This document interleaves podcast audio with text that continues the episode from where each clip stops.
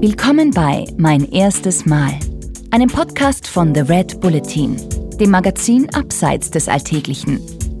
Was haben Athleten, Abenteurer, Filmikonen und Popstars gemeinsam? Sie alle haben einmal klein angefangen. In unserem Podcast sprechen Persönlichkeiten über ihre Anfänge, über erste Versuche, frühe Erkenntnisse und kleine Siege auf dem Weg zum großen Erfolg. Wie du deine eigenen Talente erkennst, wie du Hindernisse überwindest und wie du dich motivierst, neue Abenteuer zu wagen. Das alles erfährst du hier von außergewöhnlichen Menschen. Heute zu Gast bei Mein erstes Mal die Bergsteigerin Anja Blacher im Gespräch mit Florian Obkircher. Das war der Moment, wo ich mich an diese Nachricht erinnerte. Pass auf, es ist noch nicht eine Expedition mit diesem Anbieter ähm, gewesen, wo nicht mindestens eine Person gestorben ist. Und dann sitzt du da, denkst, du bist die Letzte am Berg zusammen mit dem Sherpa und denkst, naja, jetzt müsste ja eigentlich dann der Statistik gemäß einer von uns beiden hier sterben, wenn wir hier runtergehen. Das ist Anja Blacher, Ausdauersportlerin, Bergsteigerin und vielfache Guinness-Buch-Rekordhalterin.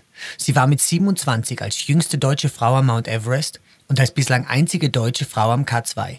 Letztes Jahr war sie die erste Frau überhaupt, die je ohne Fremdhilfe von der Küste der Antarktis zum Südpol gelaufen ist. 1400 Kilometer in frostigen 58 Tagen. Warum sie diese Extremtrips macht? Zum einen als Ausgleich zu ihrem Bürojob. Kaum zu glauben, aber die 31-jährige Rekordbergsteigerin arbeitet hauptberuflich für eine Telekommunikationsfirma in Zürich. Zum anderen will sie zeigen, dass ein moderner Abenteurer nicht unbedingt Muskelberge braucht, um ihre Expeditionen zu meistern.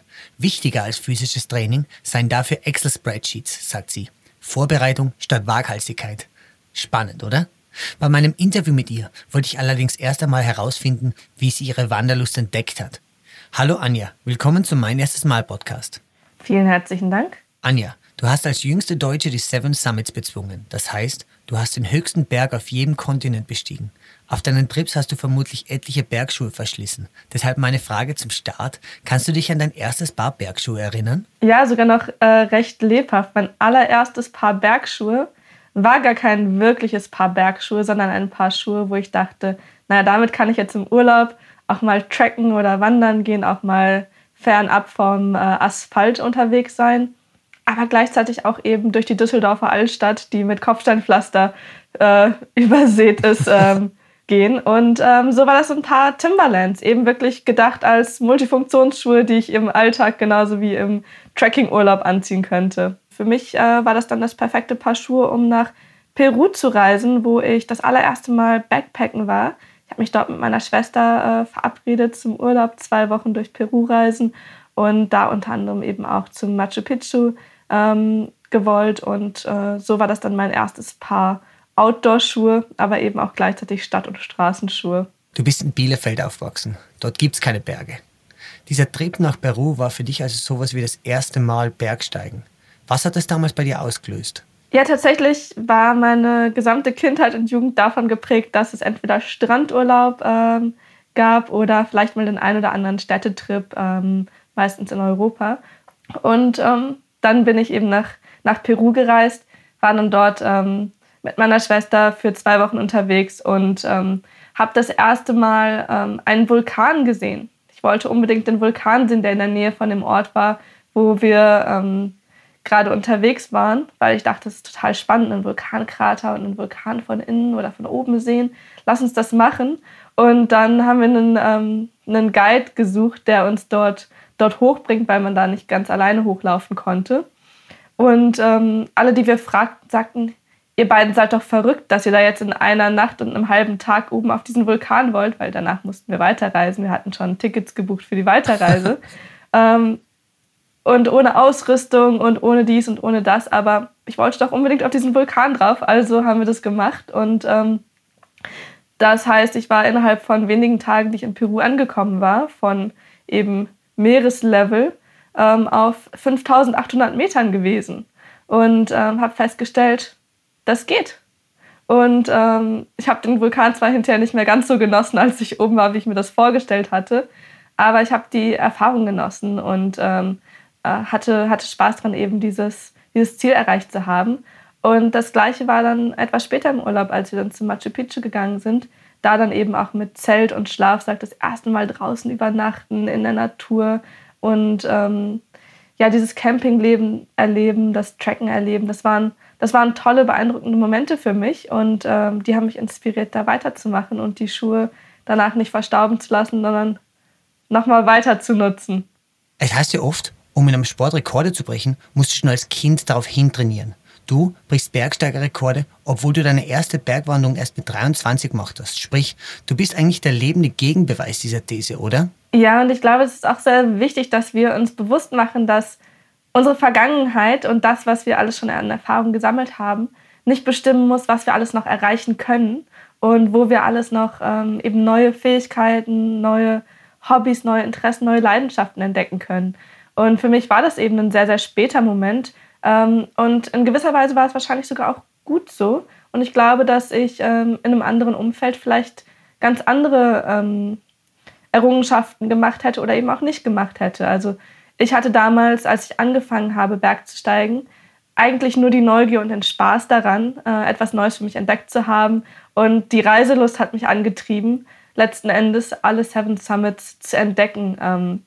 Ähm, es war eher so, dass ich mir ein Land ausgesucht hatte und geschaut hatte, was kann ich da machen, wie zum Beispiel Argentinien, wo ich hin wollte.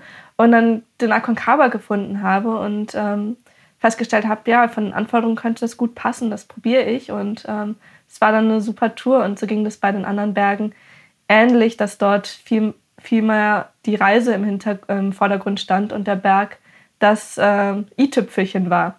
Anni, du sagst, die Berge waren das i-Tüpfelchen deiner Urlaubsreisen. Das klingt aber jetzt doch fast ein bisschen nach Understatement, wenn man bedenkt, dass du neben deinem Hauptjob wohlgemerkt die höchsten Berge der Welt binnen drei Jahren bestiegen hast. Warum die Eile eigentlich? Ich habe definitiv bei meinen ersten beiden größeren, besondereren Urlauben, eben Peru, Argentinien, gelernt, wow, ich kann so viel mehr aus meiner Zeit raus, rausholen, wenn ich sie eben richtig investiere, wenn ich sie bündel und wenn ich sie auf ein Ziel fokussiere.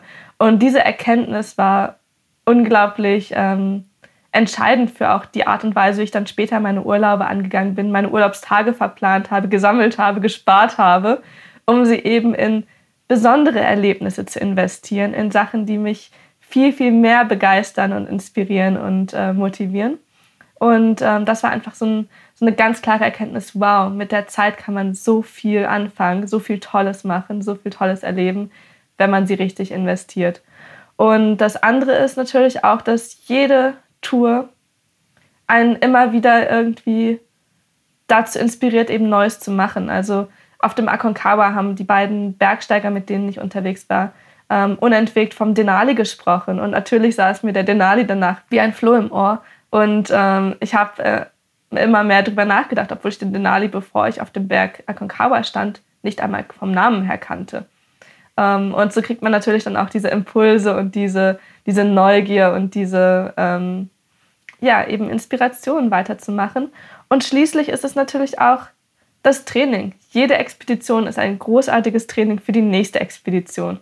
Und wenn man da am Ball bleibt, dann hat man sich auch unglaublich viel Vorbereitungszeit gespart, weil der Körper fit ist und äh, man noch die, äh, ja, diese Trainingseffekte von den vorangehenden Expeditionen hat. Also das ist einfach ein Gefüge, was, ähm, wenn man einmal startet, total Sinn macht.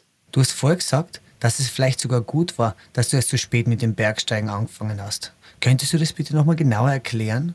Und denkst du eigentlich gelegentlich drüber nach, wo du jetzt stehen würdest, wenn die, die Wanderlust, sagen wir schon, als Teenager gepackt hätte? Es hätte in verschiedene Richtungen gehen können. Es ist immer sehr, sehr schwer zu mutmaßen. Es hätte sein können, dass es mich damals dann schon so sehr gepackt hätte, dass ich viel mehr Zeit gehabt hätte, um wirklich tief fundierte technische Bergsteigeskills aufzubauen beispielsweise oder schon in jüngeren Jahren größere Ziele geschafft hätte, mir gesetzt hätte. Es hätte aber auch bedeuten können, dass ich vielleicht in einem Umfeld gewesen wäre, wo ich gesehen hätte, ich kann dieses noch nicht, ich kann jenes noch nicht. Ich lebe jetzt gerade in der Schweiz und es gibt viele Schweizer Bergsteiger, die technisch viel, unendlich viel versierter sind als ich. Ähm, die kommen die Eiger Nordwand hoch, die kommen ähm, in Rekordzeiten ähm, technische Routen hier hoch oder laufen mal eben das Matterhorn hoch.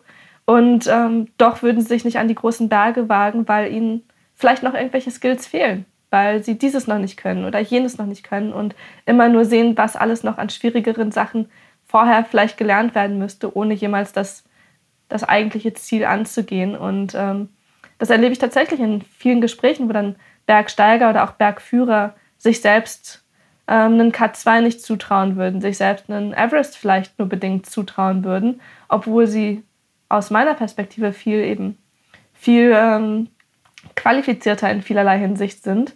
Und so hätte es sein können, dass ich vielleicht damals dann festgesteckt wäre in diesem Ich muss noch lernen Zyklus, der einen nicht loslässt. Ähm, aber ja, man weiß es nicht. Hätte in jede Richtung gehen können. Das ist ja spannend. Wie kompensierst du die fehlende Erfahrung?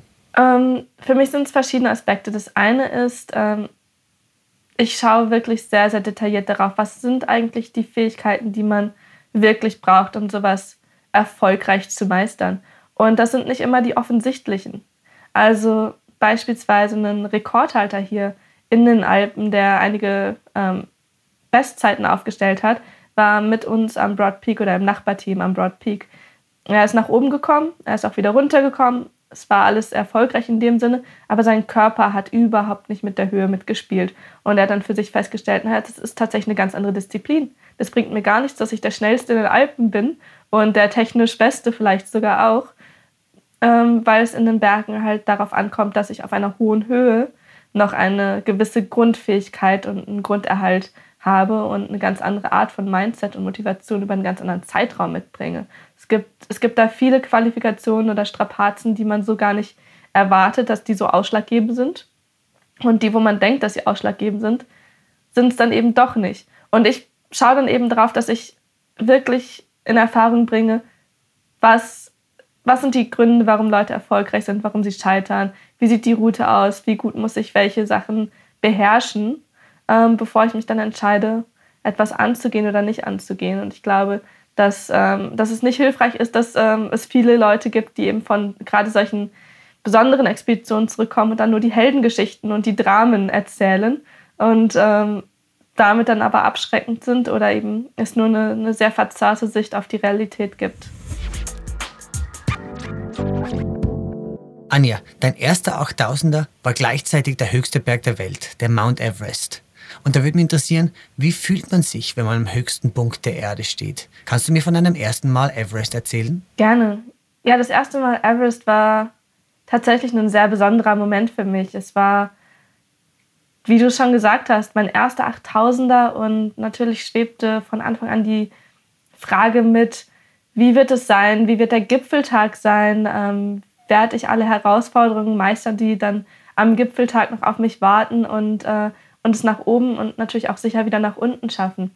Und als ich in der Nacht zum ähm, Gipfel aufgebrochen war, war der Anfang schon etwas ähm, schwierig. Wir waren nach kurzer Zeit an einer Gruppe äh, angekommen, die den Weg versperrte und wo durchs Radio gefunkt wurde, dass sie einen aus ihrer Gruppe evakuieren müssten, weil er sonst nicht, ähm, nicht mehr schaffen würde zu überleben tatsächlich. Und da war natürlich schon der Schrecken groß und ähm, die erste Frage war, können wir in irgendeiner Form helfen und, ähm, und unterstützen und ähm, ja, mit Sauerstoff, mit Essen, mit Trinken, mit Tragen, wurden aber weitergeschickt, weil es schon so viele Menschen waren, die dort zusammen diesen Bergsteiger unterstützten. Und das war schon das erste, äh, der erste Moment am Gipfeltag, wo so ein ja, mulmiges Gefühl irgendwo aufkam. Und danach kam das Rainbow Valley, dieses Tal der, ähm, der Leichen in ihren bunten Bergsteigerkleidungsstücken, ähm, an denen man vorbeikommt. Und das Ganze bei sternklarer Nacht, der Mond immer über mir und vor mir nur zwei kleine Stirnlampen, die, ähm, die am Weg entlang vor mir liefen.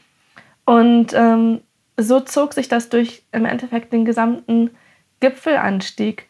Und gerade in dem Moment, wo ich eben oben am Gipfel ankam, war Sonnenaufgang. Und das war dann total besonders, weil jetzt auf einmal aus der dunklen, etwas bedrückenden, friedhofähnlichen Atmosphäre ein, ein strahlender Sonnentag wurde. Und ich vom höchsten Punkt der Welt aus eben diesen Sonnenaufgang ähm, betrachten durfte und äh, genießen konnte. Und wusste, ich habe es geschafft. Ich bin an jeder Hürde, an, jedem, an jeder Schlüsselstelle vorbeigekommen und habe es nach ganz oben geschafft und das sogar in einer Zeit, die mir, die die Sicherheit gab, dass ich auch ähm, mit Sauerstoff und Kraftreserven gut wieder nach unten kommen würde. Du hast das Rainbow Valley erwähnt. Das muss man für den Hörer vielleicht kurz erklären. Der Name klingt so hübsch, aber eigentlich ist es eine Anspielung auf die bunten Kletteranzüge der Abgestürzten, der Toten. Was macht es mit einem, wenn man in dieses Massengrab blickt? Wird einem da das Risiko so richtig bewusst? Absolut.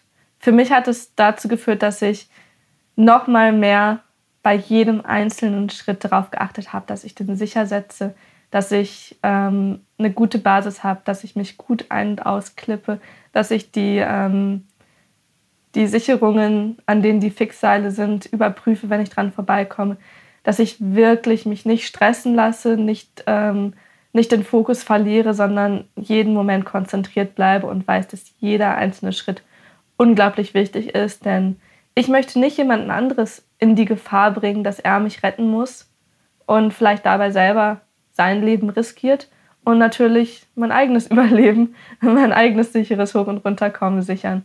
Ähm, was die ähm, Bergsteiger anbelangt, die gestorben sind, da muss man halt differenzieren. Es gibt so viele verschiedene Todesursachen ähm, und viele kann man gar nicht so richtig im Nachhinein mehr erfassen.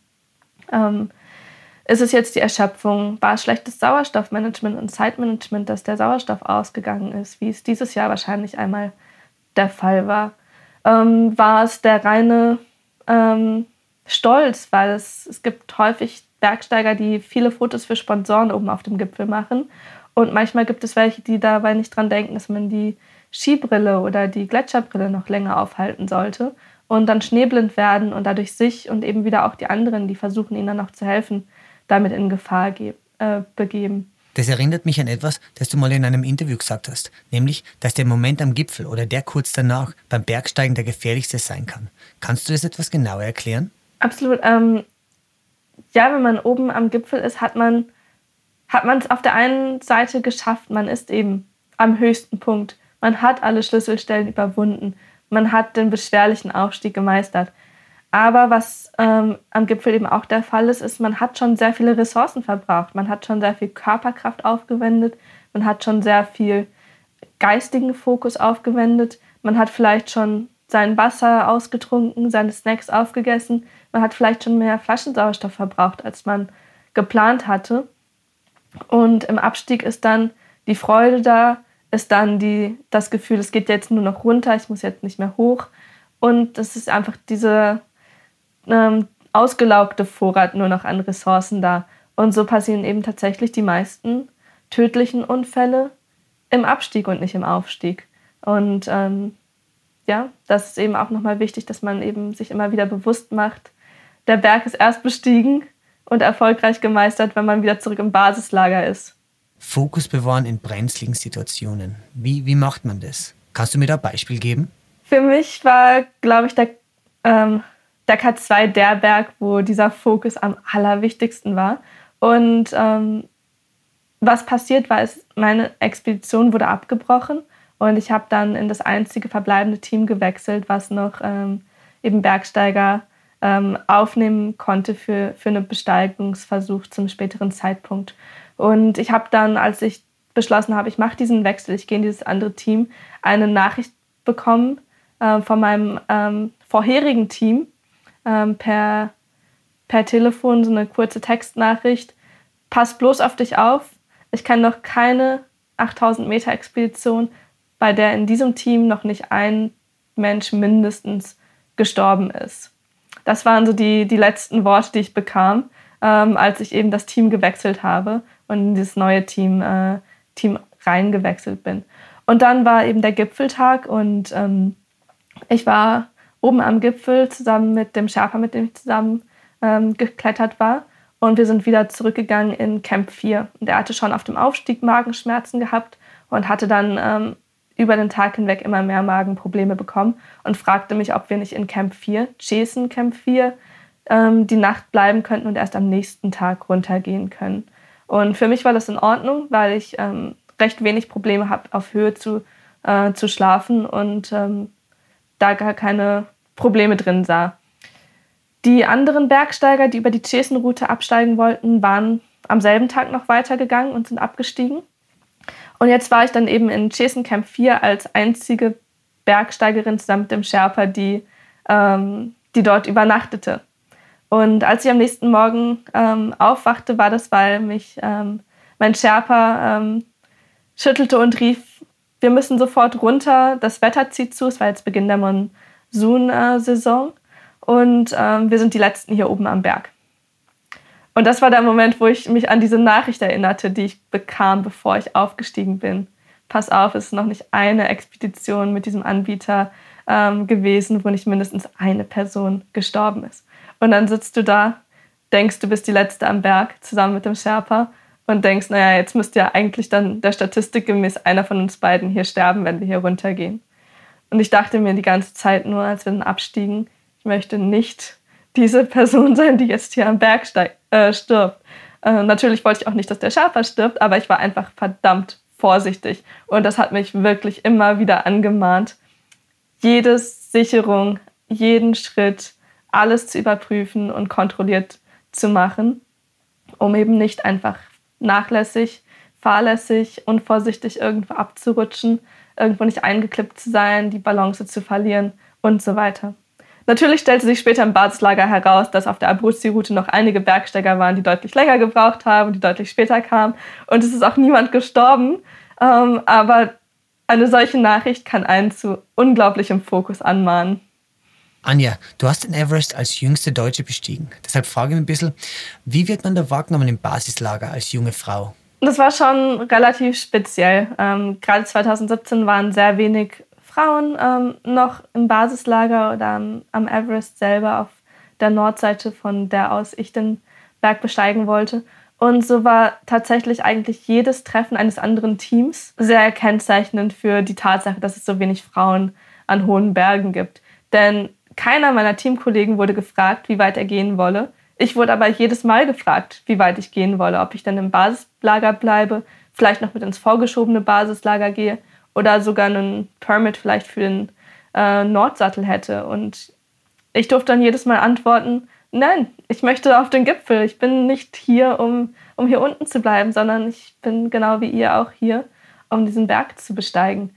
Und dann gab es ähm, häufig unterschiedliche Reaktionen. Also es gab dann die einen, die, ähm, die so ein bisschen den sportlichen Ehrgeiz in sich geweckt gesehen haben und sagten, naja, ich kann auf keinen Fall etwas nicht schaffen, was jemand wie sie ähm, schaffen kann. Und dann gab es diejenigen, die gesagt haben, naja, ist der Everest und die Leistung, die ich hier erbringe, überhaupt noch etwas wert, wenn jemand wie sie das schafft? Und dann gab es diejenigen, die einfach gesagt haben, wow, finde ich cool. Und ich würde mich freuen, wenn es mehr Frauen gibt, die sowas angehen und anpacken. Und das ist auch etwas, was ich glaube, was zurzeit passiert, dass man immer mehr Frauen sieht, die sich in diese Männerdomäne reinwagen und die sich auch solche Sachen zutrauen.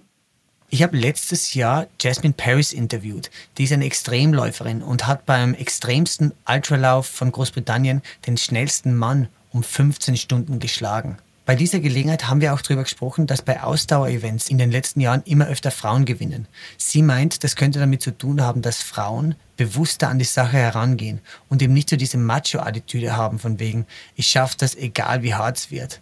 Hast du da als Ausdauersportlerin schon mal drüber nachgedacht? Ja, ähm, das ist doch was, was einen immer wieder beschäftigt, wo man sich fragt, wie sieht äh, das aus im Vergleich vielleicht auch eben Frauen und Männer? Sind Männer wirklich besser für solche Expeditionen geeignet als Frauen oder ist vielleicht umgekehrt sogar. Und es gibt ganz viele verschiedene Beobachtungspunkte, die ich in der Vergangenheit gemacht habe. Ähm, zum einen ist es die Vorselektion der Frauen selber.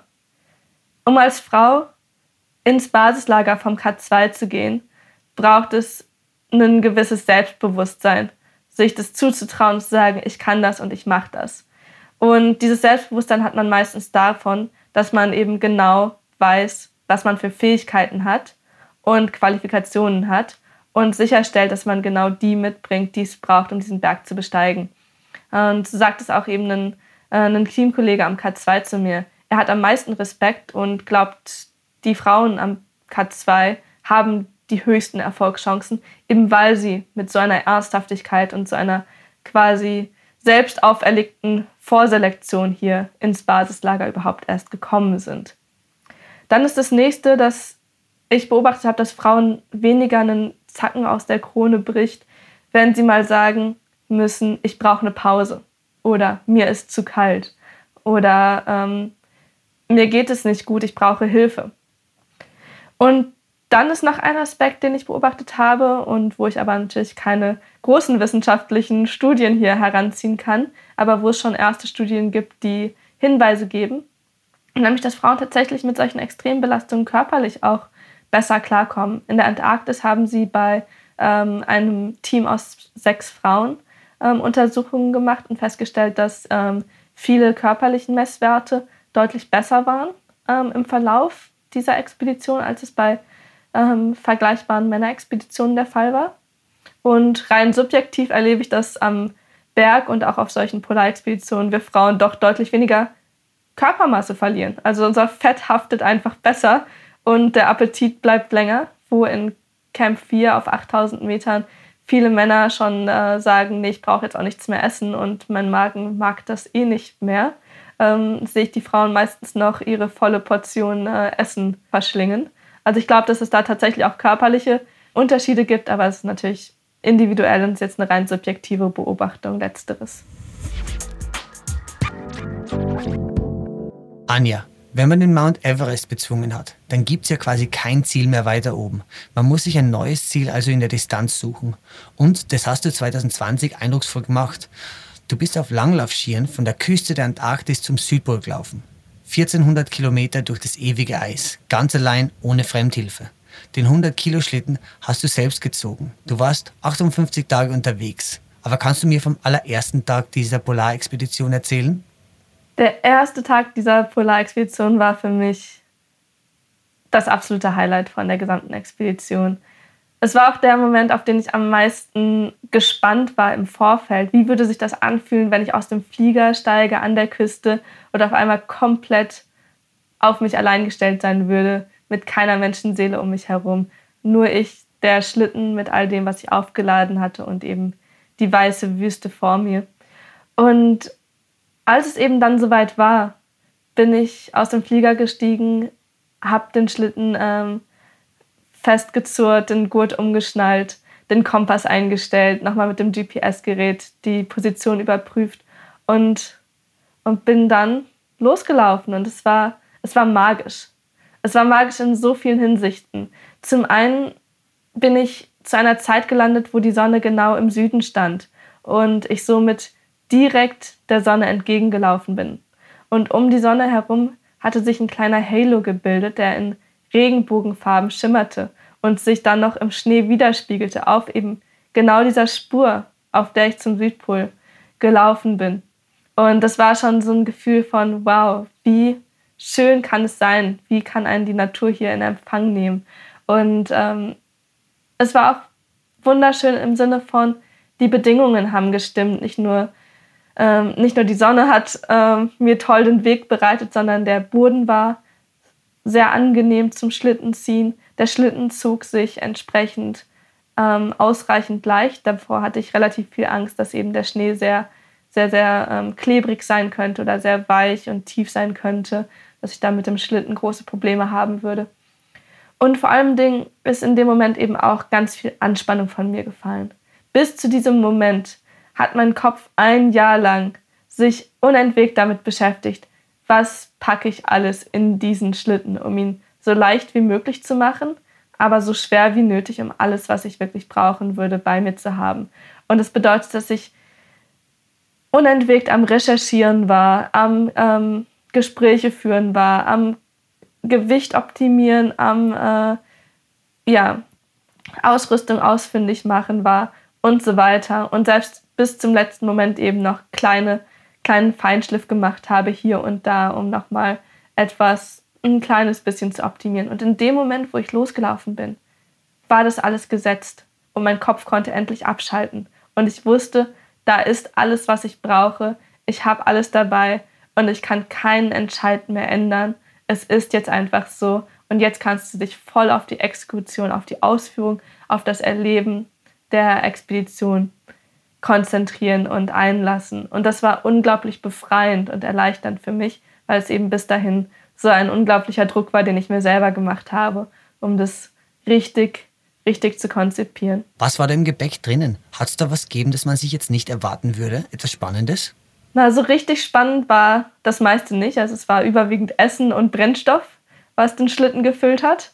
Und natürlich dann ein paar verschiedene ähm, Kleidungsschichten, um sich wärmer oder kälter, je nachdem wie die Temperaturen waren, anziehen zu können. Das Reparaturkit habe ich versucht, so klein und gering wie möglich zu halten. Und da gibt es dann Sachen, die vielleicht ähm, auf den ersten Blick nicht intuitiv sind, aber dann doch sehr viel Sinn machen. Also ich hatte zum Beispiel so Schraubklemmen dabei, die man als Klempner nehmen würde, um, um Rohre zusammenzubringen. Und ich hatte, ähm, wie heißen die jetzt nochmal, die, ähm, ich hatte Kabelbinder dabei, ähm, weil die auch in der Kälte noch unglaublich stabil bleiben und, ähm, und sehr vielseitig einsetzbar sind. Und ich hatte Blumendraht dabei. Also das sind vielleicht die, die unüblichsten Dinge, die dabei waren. Das war mein Reparaturkit aus eben Kabelbindern, Blumendraht und, und Schraubklemmen. Wie schaut eigentlich die körperliche Vorbereitung für so eine Expedition aus? Im Idealfall bereitet man sich natürlich mit anderen Expeditionen auf ähm, so etwas wie die Südpol-Expedition vor. Aber wie das so ist, man muss eben auch arbeiten und versuchen, Dinge zeitlich zu optimieren und von der Intensität zu optimieren. Und so hat das bedeutet, dass ich Autoreifen durch die Straßen von Zürich gezogen habe, die ich mir mit einem Gurt um die Hüfte gebunden habe. Und das war definitiv auch charakterstärkend, würde ich sagen. Denn äh, man erlebt doch so einige äh, unterhaltsame Begegnungen und Anekdoten, wenn man mit Autoreifen durch die Straßen zieht. Und ich kann es keinem übel nehmen, der mich dabei ausgelacht hat. Also es gab dort alles. Das erste Mal, dass ich unterwegs war, ist ein Polizeiwagen neben mir angehalten und ich dachte schon, oh je, das ist bestimmt verboten, weil es zu viel Lärm macht oder irgendwie den Bodenbelag beschädigt oder ich weiß es nicht. Aber stattdessen haben sie das Fenster runtergelassen, mich ausgelacht und sind weitergefahren. Ähm, ein anderes Mal hat ein Taxifahrer angehalten, der dachte, ich hätte wirklich ein Problem und müsste nach Hause kommen und hat mir angeboten, ob er mich nach Hause bringen soll. Ich sagte, nee, also. Super. Bei der eigentlichen Expedition hat aber dann natürlich kein Auto stehen bleiben können und die Hilfe anbieten. Du warst 58 Tage unterwegs, allein. Du hast in dieser Zeit mit niemandem gesprochen. Und da würde mich interessieren, was geht einem so durch den Kopf, wenn man seinen Schlitten tagelang durchs ewige Eis zieht? Wie haltet man sich da geistig gesund? Das ist tatsächlich eine der größeren Hürden auf so langen Solo-Expeditionen. Und ähm, es war unterschiedlich, je nachdem, wie lange ich unterwegs war. Gerade am Anfang hat man natürlich noch ganz, ganz viele Gedanken und Eindrücke und Impulse von den Tagen oder Wochen davor oder so Sachen, die in einem gut und geschwelt haben, die man einfach dann für sich auch nochmal durchdenkt oder die dann hochkommen und ähm, einem durch den Kopf gehen. Dann ist man aber tatsächlich einen großen Teil der Zeit und gerade wenn eben die Sicht schlecht ist oder das Wetter schlecht ist, es stürmisch ist, damit beschäftigt, einfach das in die richtige Richtung zu navigieren ähm, auf die Gegebenheiten um einen herum zu achten, gerade in Bereichen auch, wo eben Gletscherspalten sein konnten und, ähm, und sicherzustellen, dass man hier möglichst effizient und innerhalb der Zeit in die richtige Richtung läuft. Und ich habe dann auch sehr, sehr viel Zeit damit verbracht, Kopf zu rechnen. Meine Tage waren unglaublich durchstrukturiert, meine Route war unglaublich durchstrukturiert und vorgeplant.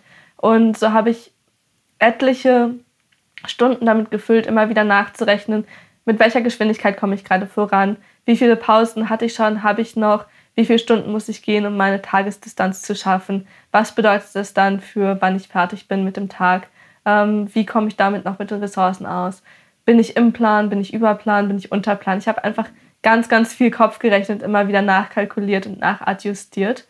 Und ähm, zu guter Letzt habe ich aber auch festgestellt, irgendwann wird man auch ein bisschen ja, vielleicht gereizter oder anfälliger. Ähm, also wo mich am Anfang es nicht gestört hat, wenn ich gemerkt habe, naja, der Kompass hat mir zwar die richtige Richtung angezeigt, aber ich habe ein bisschen schief gehalten, bin vielleicht jetzt 700 Meter im Zickzack oder ein bisschen diagonal gelaufen, ähm, die ich mir hätte sparen können, hat mich das am Ende viel mehr aus der Bahn geworfen, viel mehr geärgert, wo ich gemerkt habe, ja, ich bin sensibler geworden zum Ende hin. Und tatsächlich gibt es auch erste Studien, die sie gemacht haben mit Forschern, die zu neunt in äh, der Antarktis überwintert haben, über mehrere Monate. Und man hat festgestellt, das Gehirn schrumpft Und das Gehirn wird schlechter darin, wesentliche von unwesentlichen Informationen unter anderem zu unterscheiden. Also es ist ein tatsächlich signifikanter Effekt auf das Gehirn, den so eine Isolation ausmachen kann, die fehlende soziale Interaktion ausmachen kann. Und als ich dann am Südpol war, habe ich gemerkt, wie schnell sich manche Dinge, die mich ähm, total beschäftigt haben unterwegs, relativieren oder in Luft auflösen, wenn man mal wieder mit Menschen spricht und das einfach mal ähm, in einer normalen sozialen Interaktion durchgeht oder durchspricht. Also es war schon auch eben in der Hinsicht ein interessantes Experiment oder eine Selbsterfahrung. Ich habe gelesen, du hast einen 100-Kilo-Schlitten ja auch durch einen Eissturm gezogen, der acht Tage gedauert hat. Bei Windböen von bis zu 100 km/h. Das klingt ja fürchterlich. Ich meine, wie motiviert man sich in so einer misslichen Situation weiterzumachen, weiterzugehen?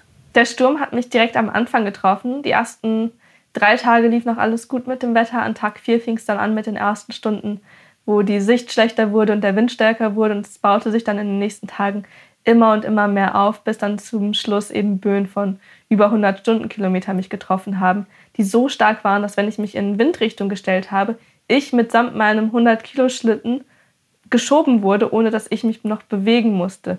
Es war schon extrem intensiv und ähm, das eben auch so weit, dass in der einen Nacht ein Reißverschluss von meinem Zelt aufgerissen ist und mein Zelt von diesem noch sehr feuchten Eisschnee komplett begraben wurde. Ich bin aufgewacht, weil eben das der Schnee sich auf mich drückte. Ich dann erstmal ähm, in diesem schönen Sturm anfangen durfte, mein, mein Zelt wieder aus, äh, auszubuddeln oder das Innenzelt ähm, mit dem Außenzelt wieder freizulegen.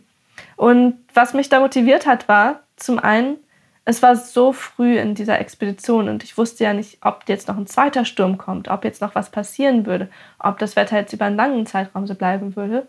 Ich konnte es mir nicht leisten, meine Ressourcen zu verbrauchen, ohne Fortschritt zu machen. Denn das Essen und der Brennstoff in meinem Schlitten, die waren fix. Und jeden Tag, den ich dort nicht vorankam, habe ich ja trotzdem verbraucht. Und so wusste ich, die Ressourcen sind begrenzt. Ich sollte weitergehen, um mein Risiko zu minimieren, dass ich am Ende nicht ausreichend Ressourcen habe. Das Zweite ist, ich wusste, jeder Tag, den ich mich nicht bewege, macht den folgenden Tag schwieriger, weil ich am nächsten Tag das wieder dann aufholen muss. Und das Dritte ist, und das ist beim Sturm zumindest der Fall, man hat diesen ähm, Moment des Erfolges, man hat eine Herausforderung gemeistert. Man hat es geschafft, trotz extremem Wind, trotz starken Böen, das Zelt sicher auf und abzubauen, was unglaublich herausfordernd und wichtig ist. Und man hat es geschafft, Kilometer zu schaffen, obwohl die Umstände nicht, nicht, nicht gut waren. Und da kann man hinterher dann sich selber auf die Schulter klopfen und sagen, wow, das hast du geschafft. Du hast es geschafft, in diesem Sturm trotzdem noch ähm, natürlich vielleicht nicht das Tagessoll, aber einen Teil vom Tagessoll zu schaffen. Und schließlich habe ich auch festgestellt, wenn ich im Zelt selber drin sitze, hört das draußen immer unglaublich wild an. Aber wenn man sich rausbegibt und wenn man den ersten Schritt setzt, merkt man, irgendwie geht es doch. Und dieses sich selber immer wieder aus der Komfortzone raustreiben ähm, und sich eben diesen Herausforderungen stellen und festzustellen, dass sie gar nicht ganz so schlimm sind, wie man vorher dachte. Das ist eben auch nochmal eine wichtige Erkenntnis, die ich da gemacht habe. Anja, ich Hosenscheißer kriege schon Angst, wenn ich auf einer Leiter stehe. Du begibst dich regelmäßig in Situationen, wo du nicht sicher sagen kannst, ob du sie überleben wirst. Und da würde mich interessieren, hast du eigentlich Angst? Und wenn ja, kannst du dir an dein erstes Mal Angst bei einer Expedition erinnern? Ich bin kein großer Freund von dem Konzept von Angst, dem Gefühl von Angst, gerade eben auf Expeditionen, weil ich Angst als etwas empfinde, was einen schnell lähmt oder behindert oder einem im Wege steht, klar zu denken und, und ruhig und fokussiert zu bleiben. Okay, dann nennen wir es vielleicht nicht Angst, aber dieses Gefühl von Panik, das einen in brenzligen Situationen überkommt, das kann man ja nicht steuern, oder? In diesem Sinn, wie würdest du Angst definieren? Ähm, ich glaube, Angst ist das, was einen schon im Vorfeld, bevor etwas passiert oder während etwas passiert, erfasst.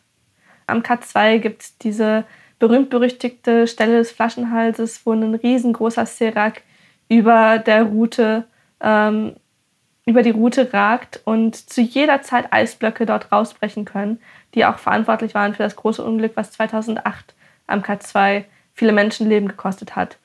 Jetzt gibt es Bergsteiger, die gehen dann tatsächlich mit einer wahnsinnigen Angst durch diese Passage, weil sie halt genau das im Kopf haben und wissen, da kann zu jeder Zeit etwas passieren. Ich habe es nicht unter Kontrolle und ich bin dem absolut ausgeliefert. Und ähm, die sind dann entweder so unterwegs, dass sie da wirklich die ganze Zeit zittern oder ähm, Sorgen im Kopf haben oder einfach versuchen, so schnell wie möglich eben verständlicherweise unter dieser Stelle wegzukommen, was ich auch ohnehin jedem raten würde. Ähm, für mich ist es dann aber eine Situation, wo ich weiß, ich habe dieses Risiko vor mir. Ich kann es leider nicht kontrollieren, nicht steuern. Klar werde ich auch versuchen, jetzt mich nicht länger als nötig unter diesem Serak aufzuhalten, aber ich lasse mich nicht davon emotional erfassen, sondern ich habe im Vorfeld diesen bewussten Entscheid getroffen, ich gehe dieses Risiko ein, ich nehme das in Kauf, ich akzeptiere das, ich weiß, es kann was passieren, aber ähm, davon lasse ich mich jetzt nicht ablenken, nicht, nicht verunsichern, nicht, nicht irreführen, wenn ich hier an dieser Schlüsselstelle langlaufe. Und ich glaube, das ist ein, äh, ein Unterschied. Und das andere ist, dass ich eben versuche, da wo es möglich ist, so vorbereitet wie möglich in etwas reinzugehen. Also ich habe viel weniger Angst, ähm, wenn, ich, ähm, wenn ich weiß, wie ich agiere, falls ein Unfall passiert. Wenn ich weiß, wie ich agiere, wenn ich in eine Gletscherspalte falle.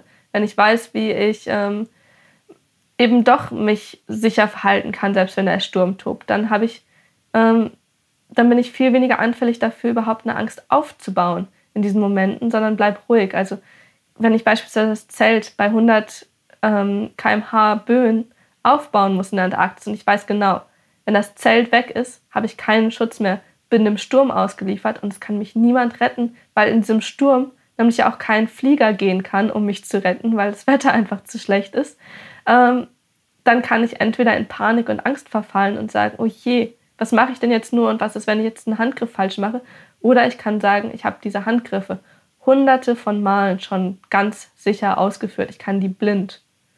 Es ist egal, ob hier jetzt gerade Riesensturm tobt oder nicht. Ich mache einfach alles, was ich bisher immer gemacht habe, in genau der gleichen Art und Weise und weiß, da kann nichts schiefgehen, weil ich diese Handgriffe so geübt habe, dass sie auch im Sturm funktionieren, weil ich geübt habe, wie ich mein Zelt als allererstes sicher und wie ich ähm, dafür sorge, dass da nichts wegfliegen und nichts, nichts ähm, ja, wegkommen kann. Das ist spannend, weil wenn wir so an diese Abenteuer aus unseren Kinderbüchern denken, dann werden die dort immer so als Teufelskerle und als Draufgänger beschrieben. Während du ja im Prinzip sagst, dass die richtige Vorbereitung und äh, Risikoassessment und äh, Excel-Spreadsheets für den modernen Abenteurer ja eigentlich viel wichtiger sind, oder? Ich würde so sagen, ja. Ich denke, dass man heutzutage so viel Wissen und so viele Erfahrungsschätze überall schon vorfindet, dass das Abenteuer in dem Sinne eines Aufbruchs in, ins Unbekannte fast schon unmöglich geworden ist. Und ich würde auch mit Roald Amundsen halten, der mal gesagt hat, Adventure is just bad planning.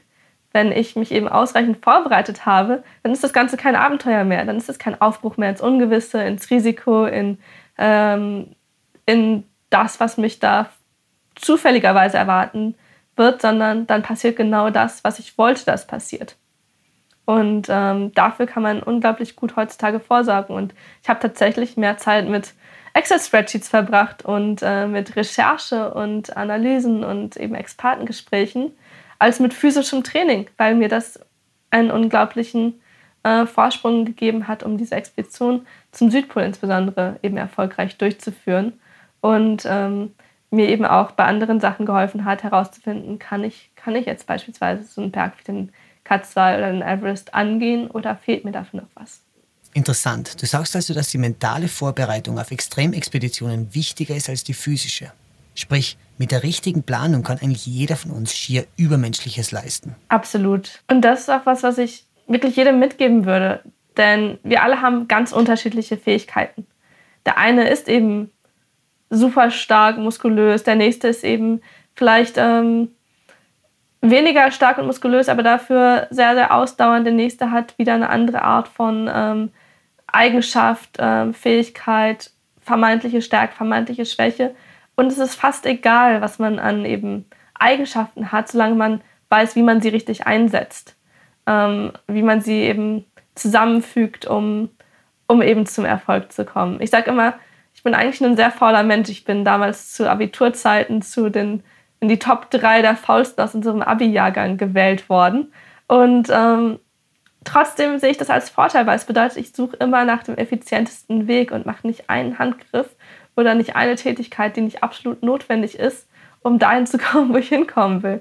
Und auch das kann eine Stärke sein. Oder eben die Optimierung meiner Schlittenladung hat mir unglaublich viel Muskelkraft gespart und mir unglaublich viele Sicherheitsreserven ähm, auf der Expedition verschafft. Und so konnte ich eben eine Expedition erfolgreich und ohne große Beeinträchtigung durchführen, die Army-Veteranen ähm, an ihre Grenzen gebracht hat. Und ähm, so haben wir alle, glaube ich, Fähigkeiten genutzt, die wir nur in der richtigen Kombination zum Einsatz bringen können. Und dann können wir genau das, was wir eben selber erreichen wollen, auch erreichen.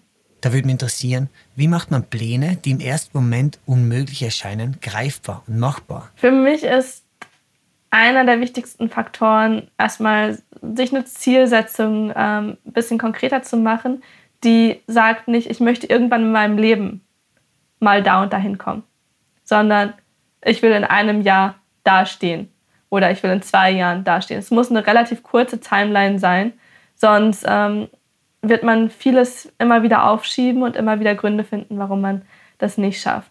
Dann muss man sich überlegen, was brauche ich an Ressourcen, um dieses Ziel zu erreichen. Brauche ich viel Zeit für eben physisches Training? Muss ich bestimmte Qualifikationen oder Nachweise ähm, erlangen? Brauche ich bestimmte Permits? Ich muss herausfinden, was brauche ich eigentlich alles an ähm, Ressourcen und Qualifikationen und Voraussetzungen, um dieses Ziel erreichen zu können. Und dann kann man die in verschiedenen Kategorien abarbeiten und umplanen. Und dann findet man meistens Leute, die sich in verschiedenen Bereichen oder auch in allen gut auskennen oder selber schon Erfahrung gesammelt haben oder selber schon das gemacht haben, was für einen selber das Ziel ist. Und das sind die Menschen, mit denen man sprechen sollte. Nicht die Menschen, die die gleichen Ambitionen haben wie man selber, sondern diejenigen, die es schon gemacht haben oder die die Entscheider sind dafür, ob man eben zugelassen wird, das zu machen, was man machen möchte.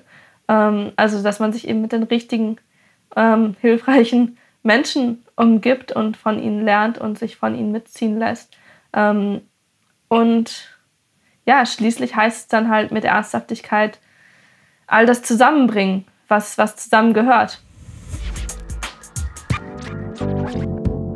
Anja, wir haben jetzt viel über deine ersten Male in der Vergangenheit gesprochen. Abschließend würde mich jetzt noch interessieren, auf welches erste Mal in der Zukunft freust du dich? Da gibt es bei mir tatsächlich keine konkreten Pläne oder kein erstes Mal, was jetzt ähm, auf mich zukommt, auf das ich mich jetzt schon besonders freue. Aber stattdessen freue ich mich auf die unendlich vielen ersten Male, die ich hoffentlich in der Zukunft noch haben werde.